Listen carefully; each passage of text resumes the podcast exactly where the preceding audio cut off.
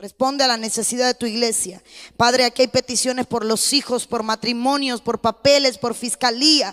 Dios mío, sé tú el abogado, sé tú el médico, sé tú el restaurador, sé tú todo, amado Rey.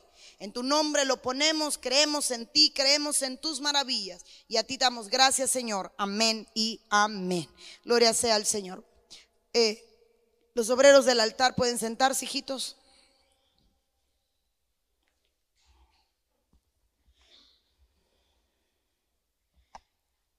Hay un tema del que quiero hablarle en esta noche, un tema eh, que ha estado latente en mi corazón. Los que estuvieron el jueves lo, oyeron esta última semana, Dios ha tratado, últimas dos semanas, Dios ha tratado conmigo de una forma muy especial y, ha puesto mucho en mi corazón, muchas palabras y creo que en esta noche el tema que voy a traer va a ser de bendición a su pueblo y va a traer un cambio y una formación. Porque de lo que quiero hablarle, mi amado hermano, quiero hablarle sobre, te conviene agradar a Dios. Así que por favor yo quiero que tú te voltees y toques a alguien que tengas a tu lado y le digas con el tono que usted quiera, te conviene agradar a Dios. Puede decirlo muy amable, te conviene agradar a Dios, o puede decírselo, te conviene agradar a Dios. Usted le pone el ritmo que usted quiera, el acento que usted quiera. Pero es más, hermano, dígase usted mismo, te conviene agradar a Dios. Dígaselo usted. Porque somos muy buenos para decírselos a otros, ¿verdad? Mire, qué hermoso es ser agradable. ¿Cuántos hombres aquí están casados? ¿Cuántos están felizmente casados? ¿Cuántas mujeres están felizmente casadas? Amén.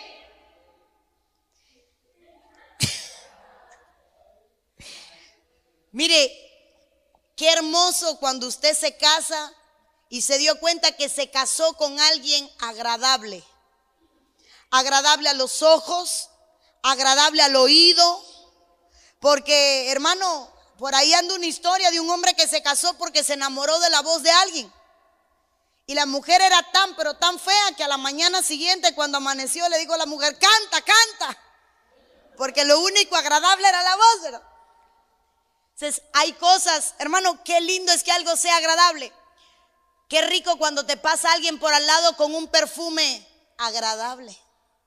Y usted se queda con aquel olor en su nariz ahí deleitándose, pero cuando pasa alguien con siete potencias, con perfume catré, de catre, y aquel olor, hermano, usted no lo aguanta. Qué hermoso es lo agradable. Comerse una comida rica, qué rico es lo agradable. ¿A cuántos le gustan las cosas agradables? Ahora, a Dios también le gustan las cosas agradables. Y una de esas cosas que a él le gusta que sea agradable es su iglesia. Entonces le puse por nombre, te conviene agradar a Dios. Porque agradar a Dios no es solo porque la Biblia lo manda. Eso sabemos. Sé santo porque yo soy santo. Sed puro porque yo soy puro. Alcanzar la perfección hasta llegar a la medida. Hay muchas cosas que el Señor nos pide. Pero encontré que agradar a Dios no es solo porque Él lo pide, sino porque nos conviene. Ahora no lo agradamos, hermano, solo porque Él lo quiera. ¿Cuántas veces usted quiere, perdóneme, seamos francos, aquí cuántos hijos hay? Y su mami le dice, limpia el jardín. O los que no tienen jardín, busca el pan. Que cuando vengas te voy a hacer una rica comida. Perdón, usted no quiere hacer el mandado, pero le conviene. Le conviene obedecer. Entonces, qué hermoso cuando algo nos conviene, ¿verdad? Cuando hay una recompensa. Entonces, quiero llevarle a un verso en esta noche. Dios mío, llevo una hora con el puntero, claro que no funciona, le falta. Ya. Quiero hablarle en esta noche, quiero mencionarle un verso. Dice la Biblia en el libro de Hebreos, capítulo 11, versículo 6. Hebreos 11, 6 dice la Biblia, y sin fe es imposible agradar a Dios.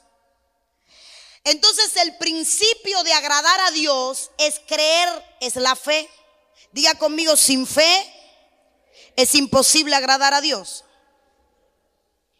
Dice que sin fe es imposible agradar a Dios, porque es necesario que el que se acerca a Dios crea que Él existe y que es, aquí viene la recompensa, y que es, y que es remunerador de los que le buscan. Entonces ahora dice el Señor, para agradarme necesitas fe. Fe para saber que existo.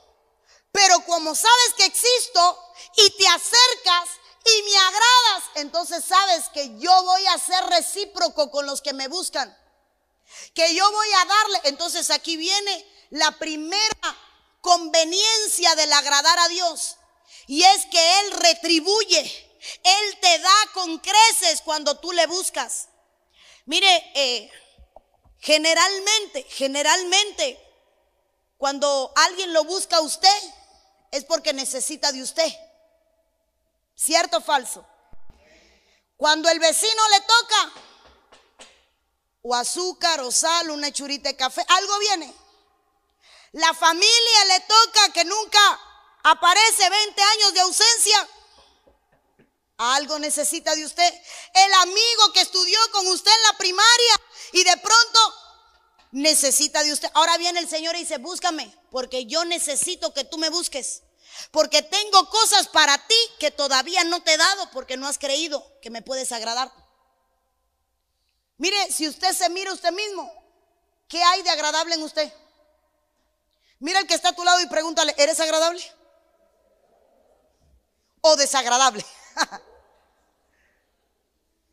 Hay gente que no se puede mirar al espejo, hermano. Hay gente que, perdone, hay gente que es desagradable para hablar. Hay gente que es desagradable para tener una conversación con él o con ella. Hay gente que es desagradable en cualquier ámbito. Hay gente que de pronto no te puedes acercar porque su olor no es agradable. Sin embargo, el Señor dice, en ti nada desagradable, pero si me agradas, yo te voy a dar. Mire qué tremendo. Qué difícil será agradar a Dios. No es nada difícil porque para agradar a Dios no necesitamos nada físico. Si no estuviéramos embarcados unos cuantos, ¿verdad? Para, para agradar a Dios necesitamos fe. Diga conmigo, necesito fe. Diga conmigo, necesito fe. Necesito fe para saber que cuando canto lo que canto es agradable a Él. Necesito fe para saber que cuando danzo lo que danzo es agradable a Él. Necesito fe para saber que cuando oro, mi oración es agradable a Él. Ahora, voy a seguir porque aquí es donde está el tema. ¿Por qué nos conviene? ¿Cuál es la recompensa?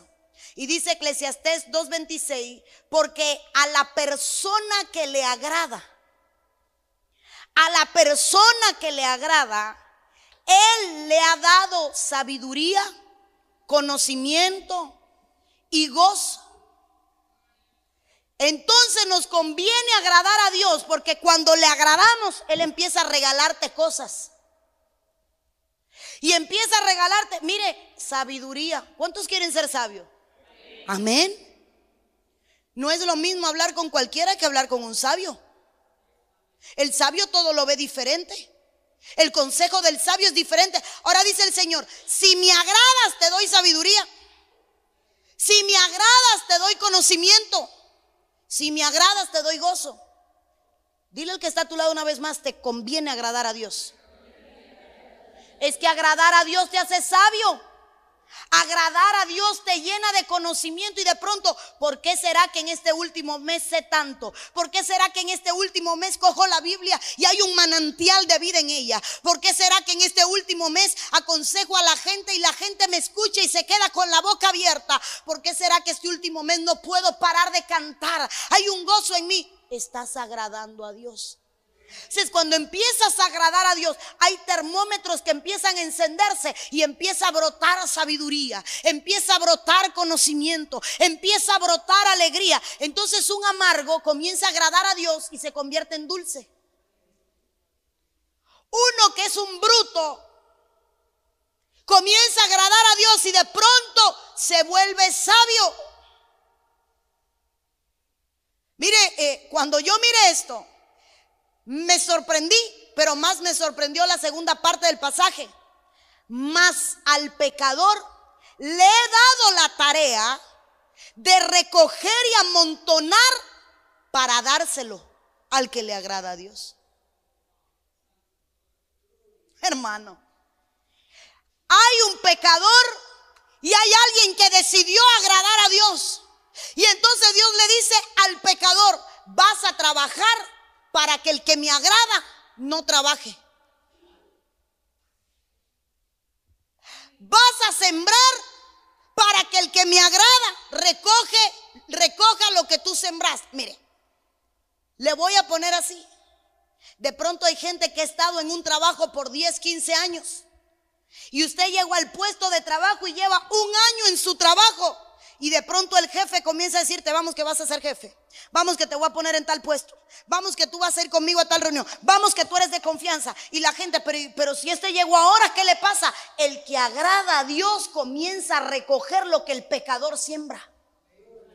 Porque el que ya no solo es sabiduría, ya no solo es conocimiento, ya no solo es gozo, sino que ahora Dios dice, vas a cosechar lo que otros sembraron. Mire, esto me impresiona, porque entonces Isaac agradó a Dios. Porque los pozos que había abierto el padre, los pozos que el padre había abierto, hermano, Isaac no, no, no tenía acceso a ellos. Y de pronto Isaac empieza a agradar a Dios y Dios le permite sacar agua de los pozos que había abierto su padre. ¿Sabe lo que yo veo? Cuando usted comienza a agradar a Dios, hay cosas que Dios le empieza a dar que otros han anhelado y todavía no tienen. Mira Josefa. ¿Cuántos, ¿Cuántos años anhelando y de pronto recuerdo que antes de lugar me dijo, pastora, ¿sabe que Ya me olvidé que sea la voluntad de Dios. Diez días, hermano. Porque cuando tú te preocupas por agradarle a Él, Él se preocupa por darte a ti. Cuando tú te preocupas por ser de agrado a Dios, Él se preocupa por ser de agrado a ti. Cuando mire, cuando yo vi esto dije, Dios mío, vienen tiempos donde Dios nos va a recompensar. Vienen tiempos donde Dios nos va a dar. Vienen tiempos donde lo que otros han estado sembrando, lo que en otros han estado trabajando, Dios nos los va a entregar a nosotros porque nosotros vamos a ser agradables a Dios. Dígale al que está a tu lado, te conviene agradarle a Dios. ¿Cómo somos sabios? Agradándole. ¿Cómo nos hacemos llenos de conocimiento? Agradándole. Ahora, ¿sabe quién estaba hablando? Diga conmigo Salomón. Diga conmigo Salomón. Repita Salomón. Porque ahorita voy a llegar a Salomón, hermano. ¿Y sabe por qué? Porque aquí Salomón está diciendo, el que agrada a Dios, se le da sabiduría y se le da gozo. Eso es lo que dice la Biblia. Pero quiero que lea conmigo Primera de Reyes 11:14. Dice, entonces el Señor levantó un adversario a Salomón. Adad Edomita. Este era del linaje real de Edom. para que me entienda, Eclesiastés está hablando Salomón y dice, el que agrada a Dios, Dios le da sabiduría. ¿Quién fue el hombre más sabio después de Cristo? ¿Quién fue el hombre más rico? Salomón. Y dice Salomón, llega un momento donde cuando tú eres agradable, tus enemigos van a amontonar para ti. Hermano, Salomón no pasó trabajo para ser próspero. Recuerda que llega al trono y de pronto todo era de él. El oro que no imaginó. Es más, ¿Cuál era el origen de Salomón, hermano? Salomón venía de un matrimonio que no era lícito, que no era agradable a Dios. David se enamora de Bexabé y fruto de este matrimonio sale Salomón, el hijo ilícito, la verruga de la familia, pero en Salomón había algo que agradaba a Dios. Quizás Salomón era el avergonzado en la familia. Quizás cuando venía Salomón por el pasillo, por allá le pasaba a Salomón, mira el que viene, hijo de pecado. Y sabe Dios lo que pasaba a Salomón. Pero Salomón era sabio y empezaba a agradar a Dios. ¿Recuerda cuando Salomón ora? ¿Cuál fue la oración de Salomón? Señor, enséñame a entrar y a salir de tu templo. Salomón era tan preocupado por agradar a Dios que decía, yo no quiero entrar como mi padre entró. Yo no quiero entrar como yo veía a mi padre entrar. Yo no quiero entrar como veo entrar a todos. Es más, Señor, no quiero entrar como entran todos los de palacio. Enséñame tú cómo quieres que yo entre y cómo quieres que salga de tu casa. Enseña, ¿sabe cuál era? Perdón, le traduzco. La oración de Salomón es, enséñame a ser agradable en tu casa. Enséñame a entrar, enséñame a salir. Y dice, viene Salomón y escribe, el que agrada se llena de conocimiento. Y dice la Biblia que a Salomón venían a verlo, hermano, porque su sabiduría era grande. Usted conoce hasta el cuento que es hecho famoso, que le trajeron a aquel niño que dos madres decían que era él. Y él pide una espada para rasgar al niño al medio. Y cuando una madre dice, no, no, no lo cortes, dáselo a la otra. Esa es la mamá. ¿Cuánta sabiduría Salomón? ¿Cuánta? Diga conmigo, porque agradaba a Dios. ¿Cuánto conocimiento? Quizás si me diera tiempo hablaría de que Salomón fue el mayor guerrero espiritual que encuentra la Biblia. Salomón tenía más orden que ningún otro. Salomón diseñó, empezó a plantar un templo incomparable que hasta el día de hoy se considera uno de los lugares más ricos de la tierra. La riqueza de Salomón era sin número. Hermano, Salomón dice la Biblia que tenía cantores de día y de noche mujeres y hombres, a tal punto que Salomón decía, hoy quiero ir cantar a las mujeres y las mujeres, quiero cantar a los hombres. Y un conocimiento extremo sobre orden, sobre alabanza, sobre adoración. Yo, Salomón era impresionante. Diga conmigo, agradaba a Dios.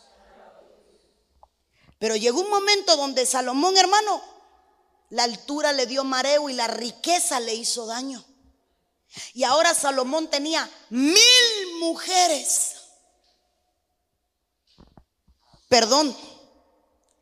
Pero si estaría con una, una noche, una por noche, ¿cada cuántos años Salomón tocaba a su mujer? Dos años y medio, casi tres, no, tres años y tanto. Bueno, tres años. Mil mujeres tenía el hombre. Hermano, yo, no estoy diciendo cualquier número. Todavía hablamos de gente que tiene dos, pero Salomón tenía mil. Ahora, estas mujeres empezaron a quitarle el deleite porque cada vez ya probé esta, quiero otra. Probé esta, quiero otra. Ya tengo mil, eh, no habrá otra más. Y empezó a tomar mujeres que no eran agradables a Dios. Y empezó a, coger mujeres que tenían otra religión. Empezó a tomar mujeres, hermano, que Dios le había dicho, a esas no las toques, de esa tribu no te juntes, con ese pueblo ni te acerques. Y cuando llega Primera de Reyes 11, 14, mire lo que dice, el Señor le levantó un adversario. ¿Y sabe qué significa adversario? Un satán. El Señor le levantó un diablo a Salomón. El Señor le levantó un enemigo a Salomón.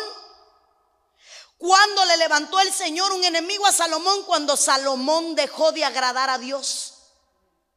Entonces, cuando tú dejas de agradar a Dios, se levantan enemigos en contra tuya que hasta el mismo Dios los mandas.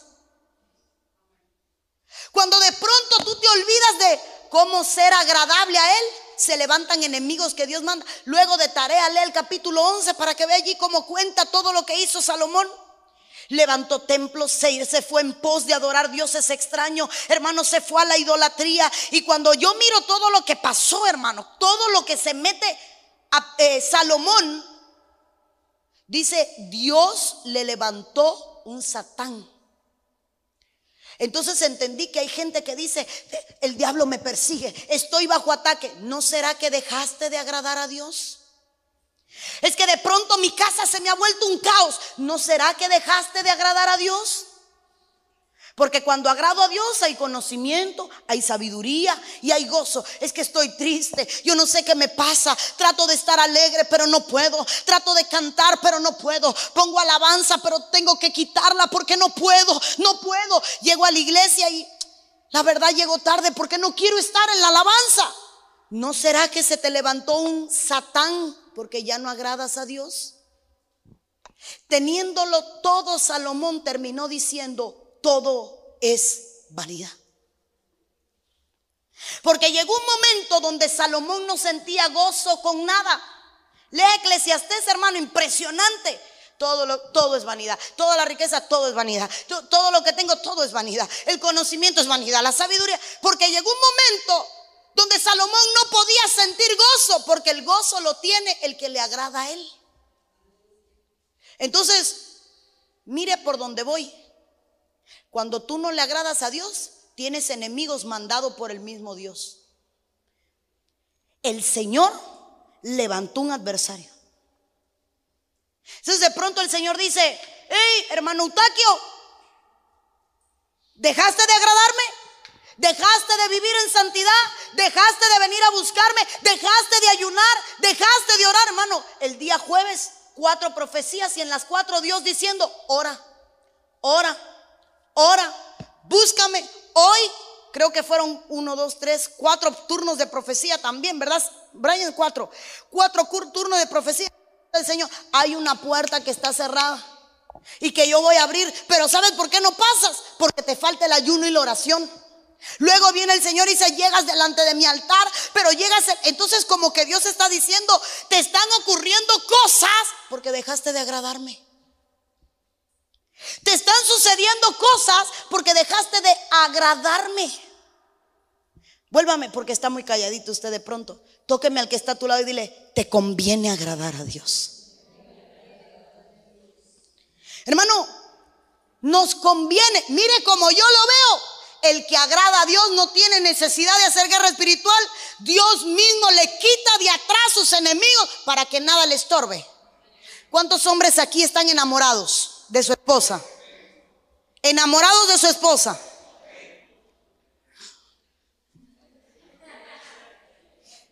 Cuando usted está enamorado, usted quita cualquier estorbo para que esa mujer le agrade.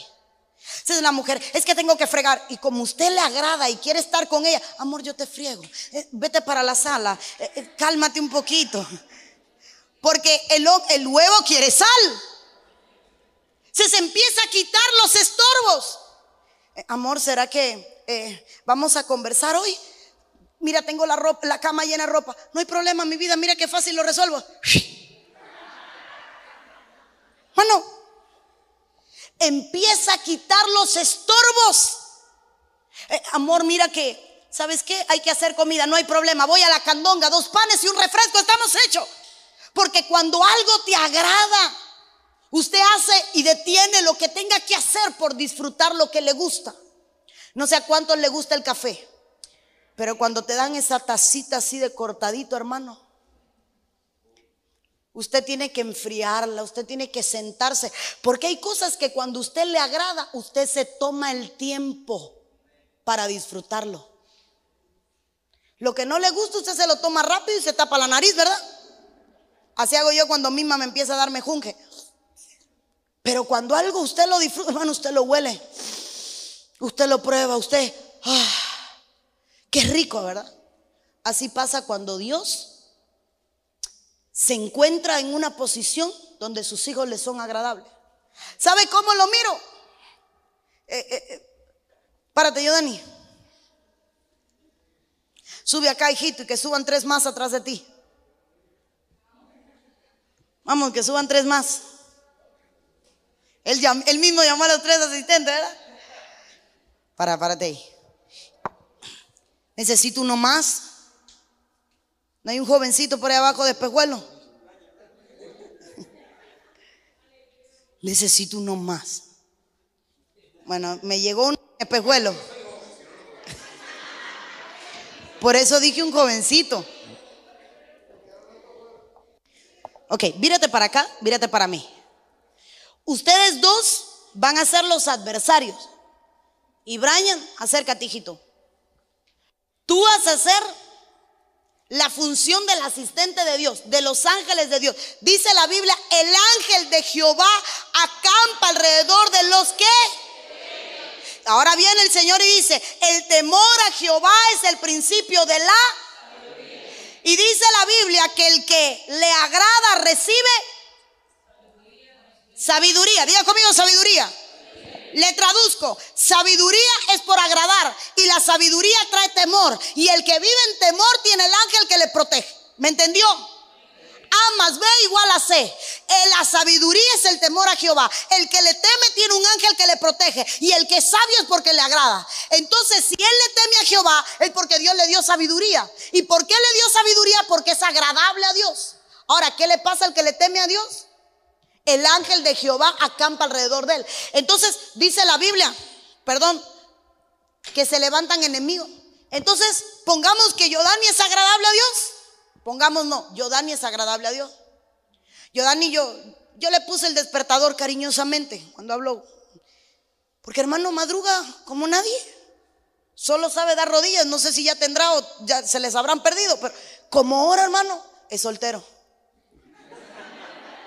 Acuérdate que nos están mirando, ¿eh? De cualquier lado te llevo. Hermano, como ahora, ahora es agradable a Dios. Diga conmigo, es agradable a Dios.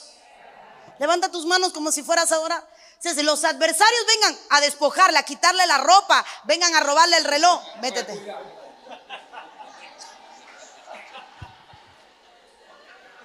Ellos trabajaron en la escuela de verano. Ahí párate detrás de él, ahí a protegerlo, que ellos vengan a atacarlo. Y tú levanta las manos. Porque dice el Señor, espérate.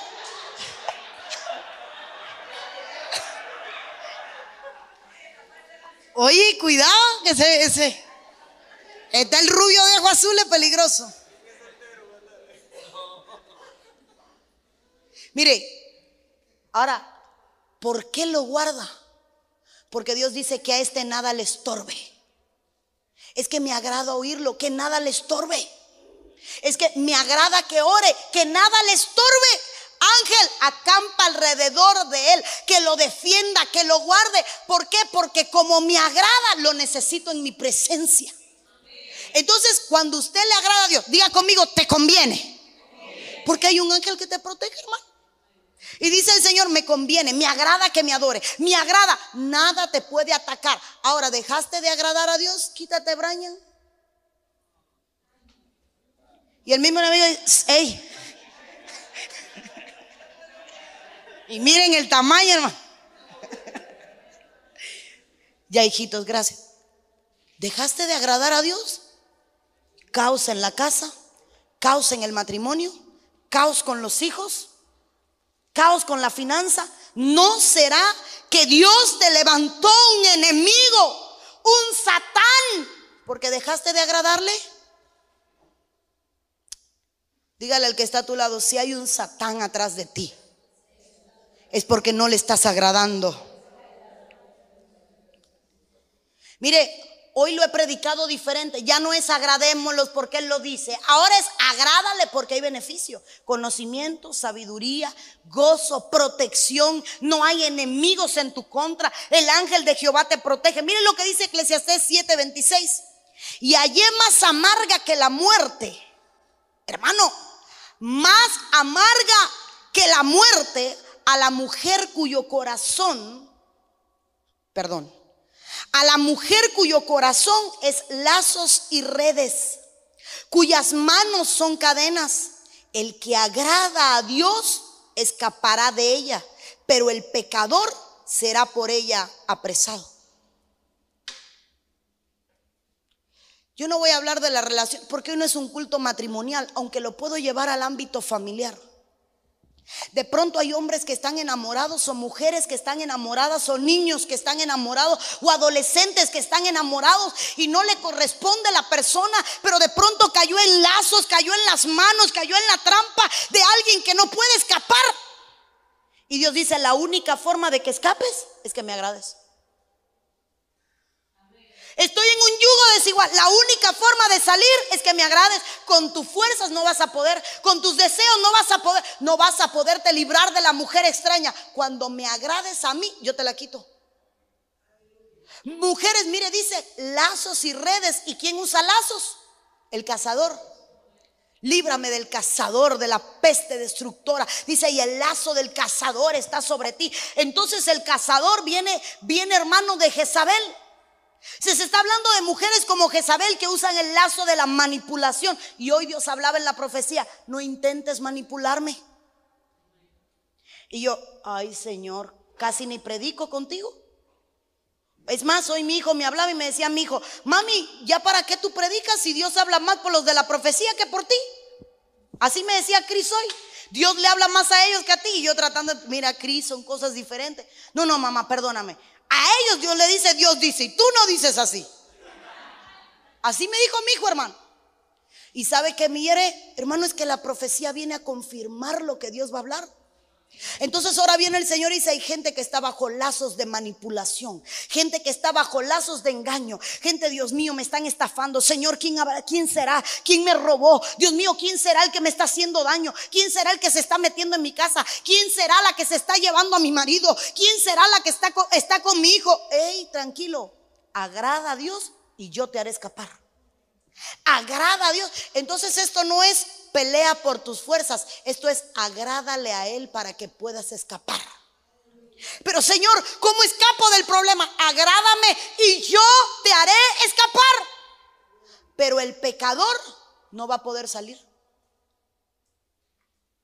Pero el pecador no puede. ¿Cuánto? ¿Cómo voy de tiempo? Voy bien, voy bien.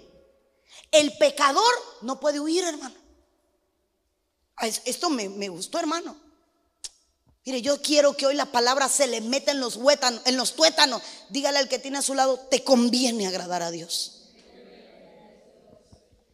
Entonces, sígame, agradar a Dios, gozo, sabiduría, conocimiento. El ángel te protege, te libra de tu enemigo. Y seis, te hace escapar del lazo del cazador. Entonces, cuando yo agrado a Dios, es como que Dios dice, quítale el lazo. Como que Dios dice, quítale el yugo. Como que Dios dice, hey, quítale lo que lo está impidiendo avanzar a mí, quítaselo. Por eso es que hay gente que se convierte y empieza a buscar de Dios y de pronto todos los obstáculos comienza un trabajo que anda mal, Dios se lo quita y le da un trabajo mejor. Una situación que está mal, Dios se la quita y le da algo mejor. Hermano, la finanza es más, Dios se lo cambia y le da mejor finanza. La familia mal y Dios se la arregla. ¿Por qué? Porque cuando tú eres agradable, Dios se complace en dártelo todo para disfrutar de ti. Mire, Dios disfruta de su pueblo. Dios disfruta de la gente que le sabe agradar. Yo me imagino que quizás en el cielo hay reuniones y el Padre, ahí están los ángeles, dígame cómo está la tierra. Muy bien. ¿Y ya llegaron allá Holguín? Sí, muy bien Holguín. Señor, están en Vista Alegre ahí abajo. Eh, eh, perdón, están en Carnaval. No me digas, sí, Holguín está revuelto, hay muertes, hay asesinato. Pero espérate, ahí oigo algo, oigo algo.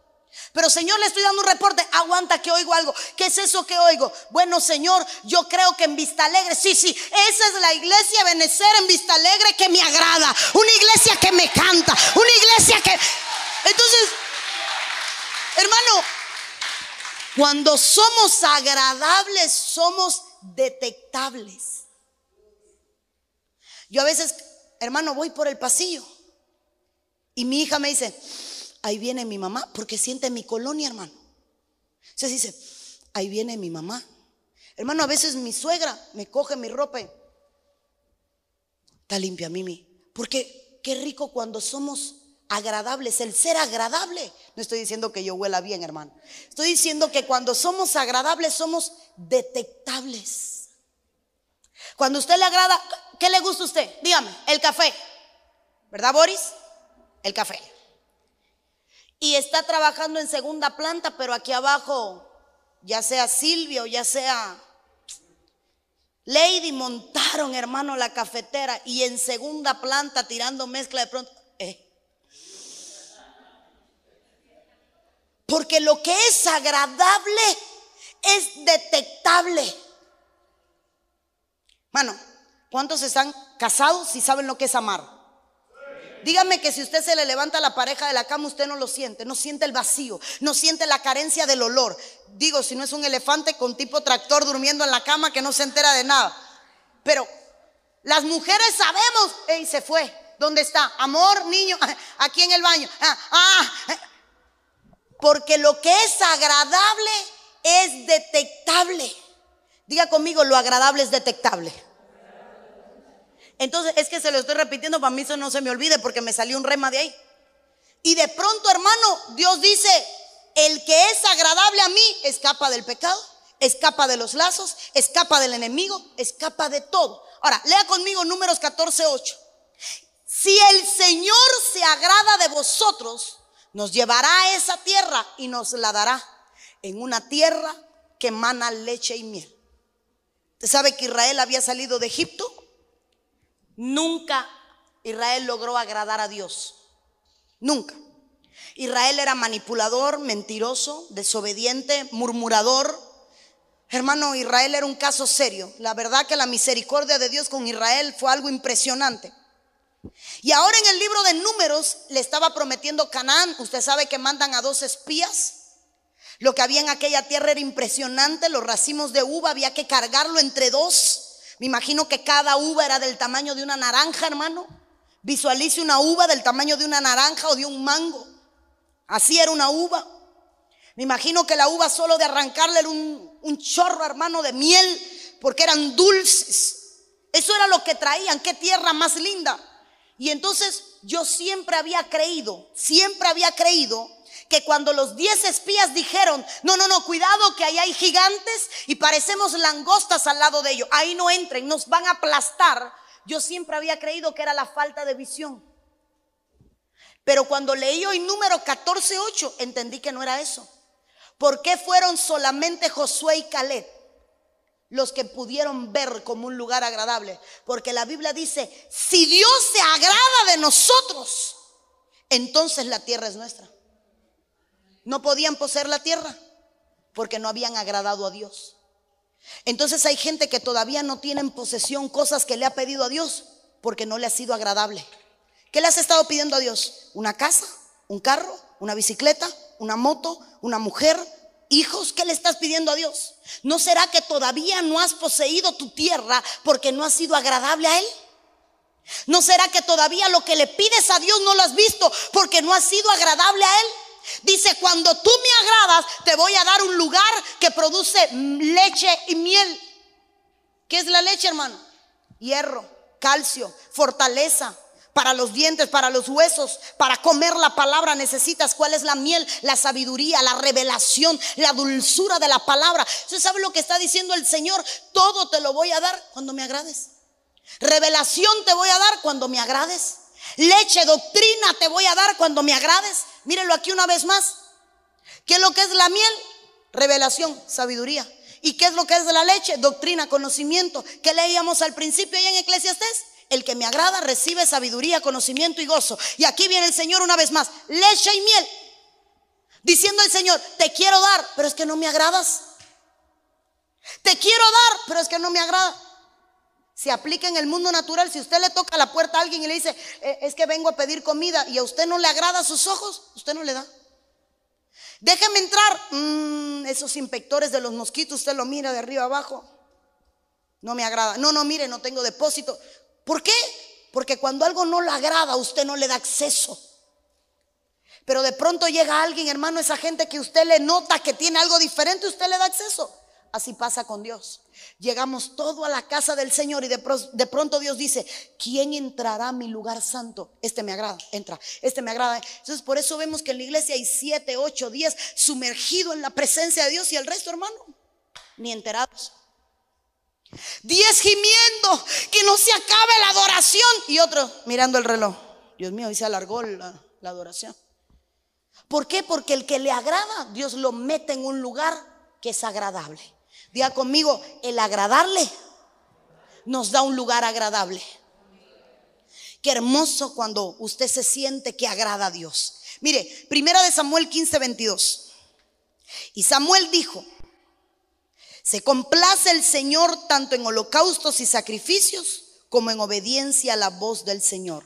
He aquí, el obedecer es mejor que un sacrificio y el prestar atención que la grosura de los carneros.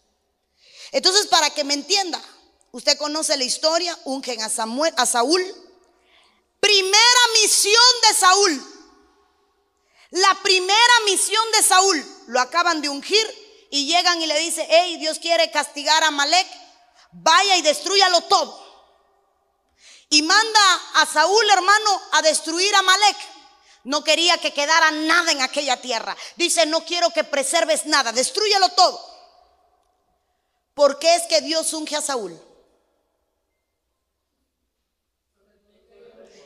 Sí, el pueblo quería rey, pero ¿por qué Dios manda ungir a Saúl? Porque era el que le agradaba. El que le agradaba de todos los que habían. Diga conmigo, él le agradaba. Porque aquí voy a tocar un punto importante. Él le agradaba. Entonces dice que Saúl, ¿recuerda cuál era la descripción de Saúl? Dice que salía por encima de los demás hombres. Su pecho sobresalía. Era alto, hermano. ¿Qué más dice de Saúl? Dice que era hermoso. Mano, Saúl debe haber sido tipo el pastor. En el aspecto físico, hermano. Y hermano, Saúl era agradable. Pero la primera misión, la primera misión que le dan es ve y destruyelo todo. Y cuando llega, hubieron cosas que se volvieron agradables a los ojos de Saúl. Eh, los mejores animales no lo maten, tráigamelo para acá. Las mejores ovejas no la maten, párenla para acá. Esto lo mejor, póngamelo para aquí, no, no lo destruyan. Esto que es lo mejor, tráigamelo por aquí. Es más, ¿sabes qué? Eh, eh, Agat, no te voy a matar, vengan para aquí. Y de pronto, hermano, de pronto llega Samuel. Y cuando llega Samuel, usted conoce el pasaje. ¿Qué es eso que escucho? ¿Qué es ese bramido? No, es que parece que, que es ese bramido, hermano. Saúl había desobedecido a Dios y le desagradó tanto que en la primera misión quedó desaprobado. ¿Qué le duró a Saúl ser agradable a Dios? Hasta que desobedeció. Entonces Dios dice, ¿sabes qué? Ya este no me agrada. Ve y búscate a uno menor y mandan a buscar a David. Perdóneme un momento. Cuando Saúl fue ungido, ¿David existía? ¿Sí o no? Pero como niño lo ungieron. Lo ungieron con 15. Cuando Saúl fue ungido, ya David existía. Significa que hay gente que hoy es agradable a Dios y lo que no sabe es que el que está a su lado está despuntando para agradarle más que usted. Tú puedes ser agradable hoy pero lo que tú no sabes es que el día que te des el lujo de desobedecerle, hay uno al lado tuyo que quizás tú no crees que es nada, que de pronto puede serle agradable a Dios. Y de pronto ese ocupar tu lugar. Así que dile al que está a tu lado y tócamelo así como quien no quiere las cosas y dile, te conviene agradar a Dios.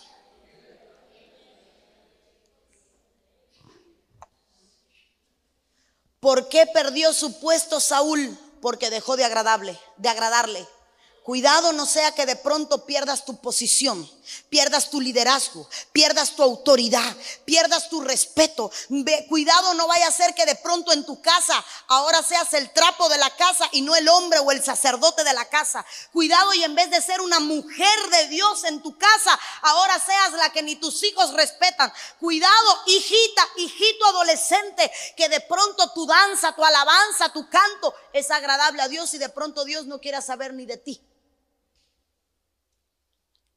Tenemos que obedecer. Cuando obedecemos, lo agradamos. Y cuando lo agradamos, nos recompensa.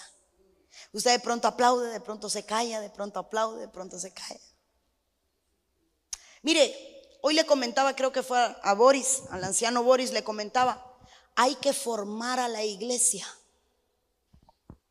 Y qué linda formación que usted sea agradable. Que cuando Dios nos visite cada culto diga, mmm, esa iglesia es agradable. Mm, esa alabanza es agradable, esa adoración es agradable, esa, ese, hermano, esa coinonía es agradable. Si obedeces, eres agradable a Dios. Sigo para poder terminar, hermano. Dice Romanos 8:7, ya que la muerte puesta en la carne es enemiga de Dios, porque no se sujeta a la ley de Dios, pues ni siquiera puede hacerlo. Y los que están en la carne no pueden agradar a Dios. O lo que está diciendo el Señor es, los que andan en el Espíritu son agradables a Él, pero los que andan en la carne no agradan a Dios. Si tú vives conforme a la carne, no le puedes agradar. Si tú vives conforme al pecado, no le puedes agradar. Pero cuando tú militas y andas conforme al Espíritu de Dios, entonces te vuelves agradable a ti. Dile al que está a tu lado, mata la carne. Dile, mata la carne.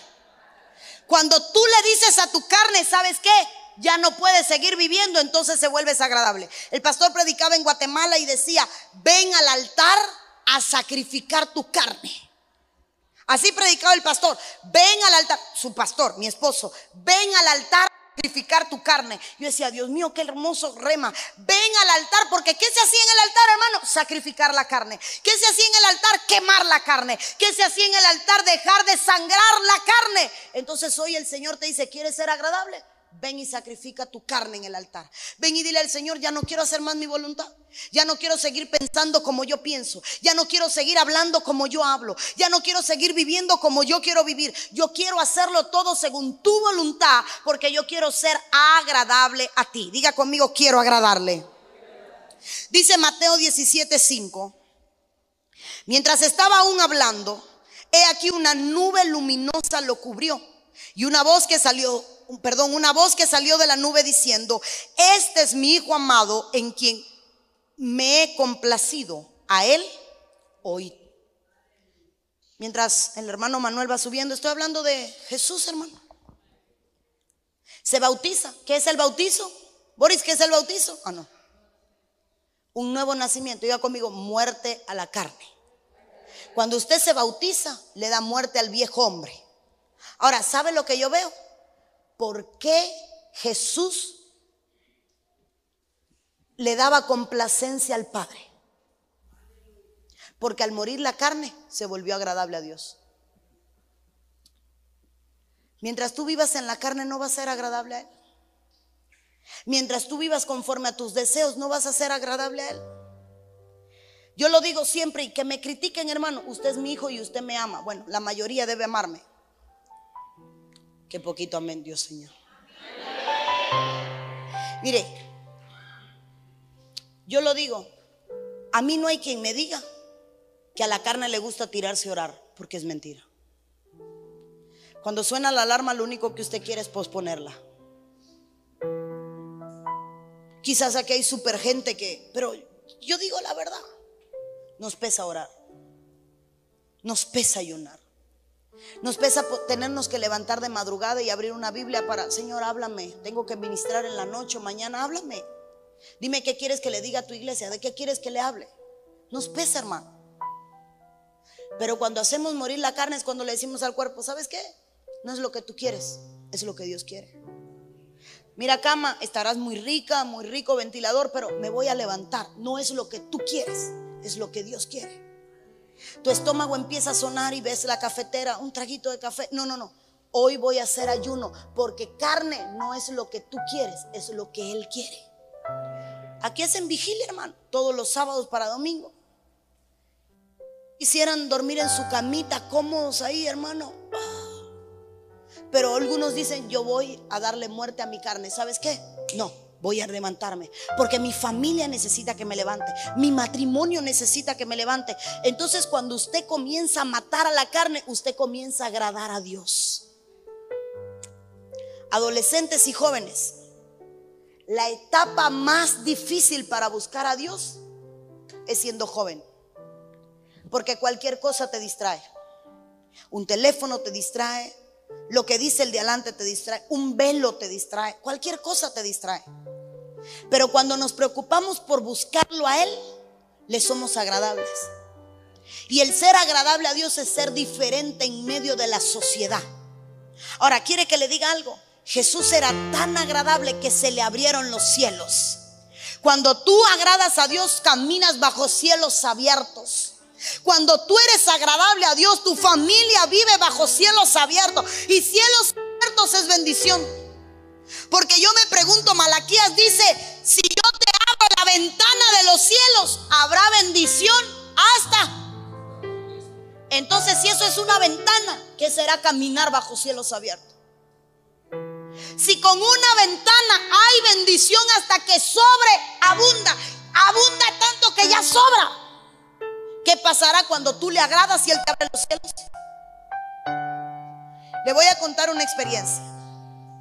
He tenido días donde he estado conversando con mi esposo y le he dicho, quiero que Dios me regale esto.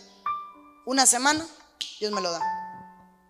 Eh, necesitamos una cámara para la iglesia.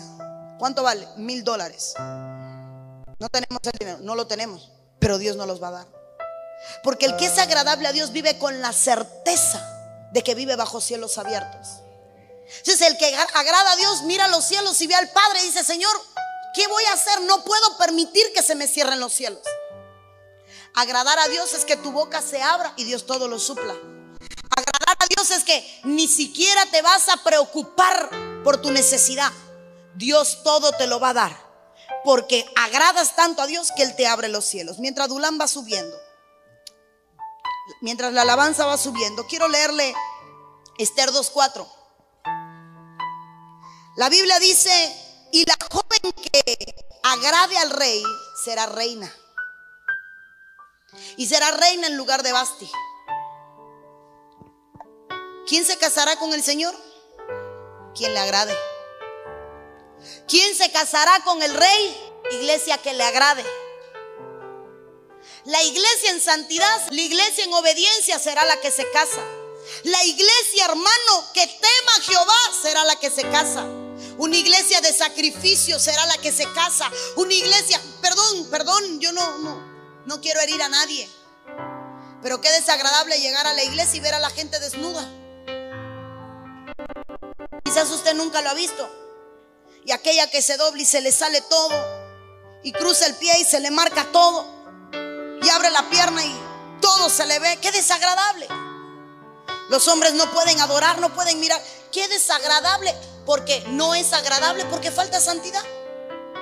Pero cuando usted es agradable, cuando usted se guarda, cuando usted dice, Dios mío, como Salomón, enséñame a entrar y a salir de tu casa. Enséñame a agradarte en todo. Agradarte en mi hablar, agradarte en mi vestir. Yo quiero agradarte por dentro, quiero agradarte por fuera. Quiero agradarte cuando tú me mires que todo en mí sea agradable.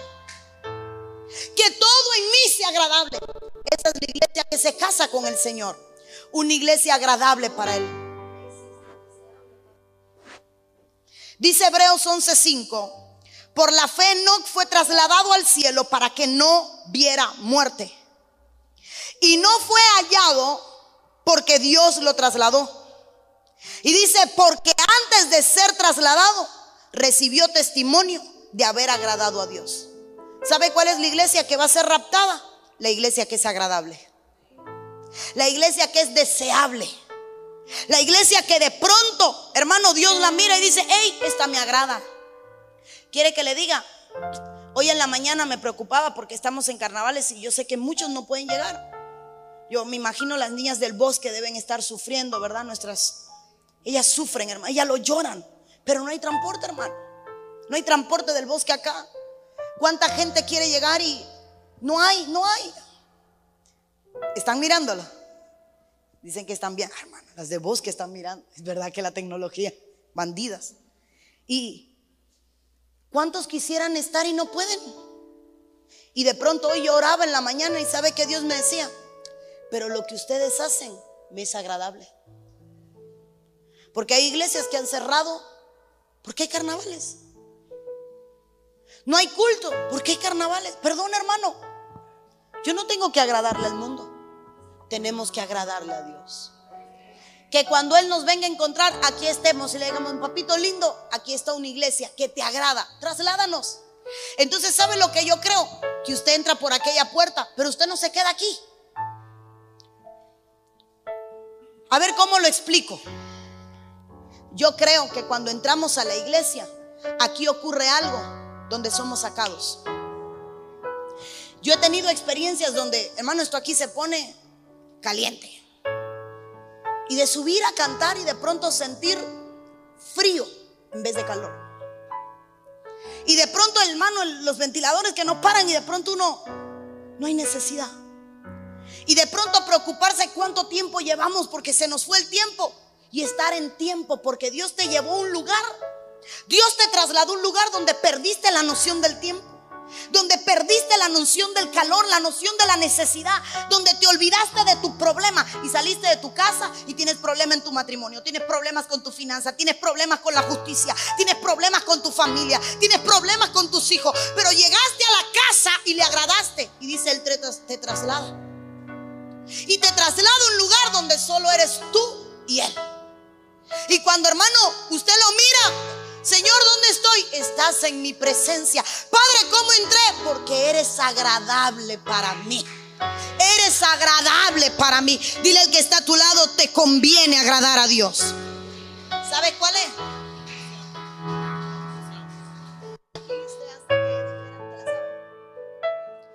Puede ponerse de pie en esta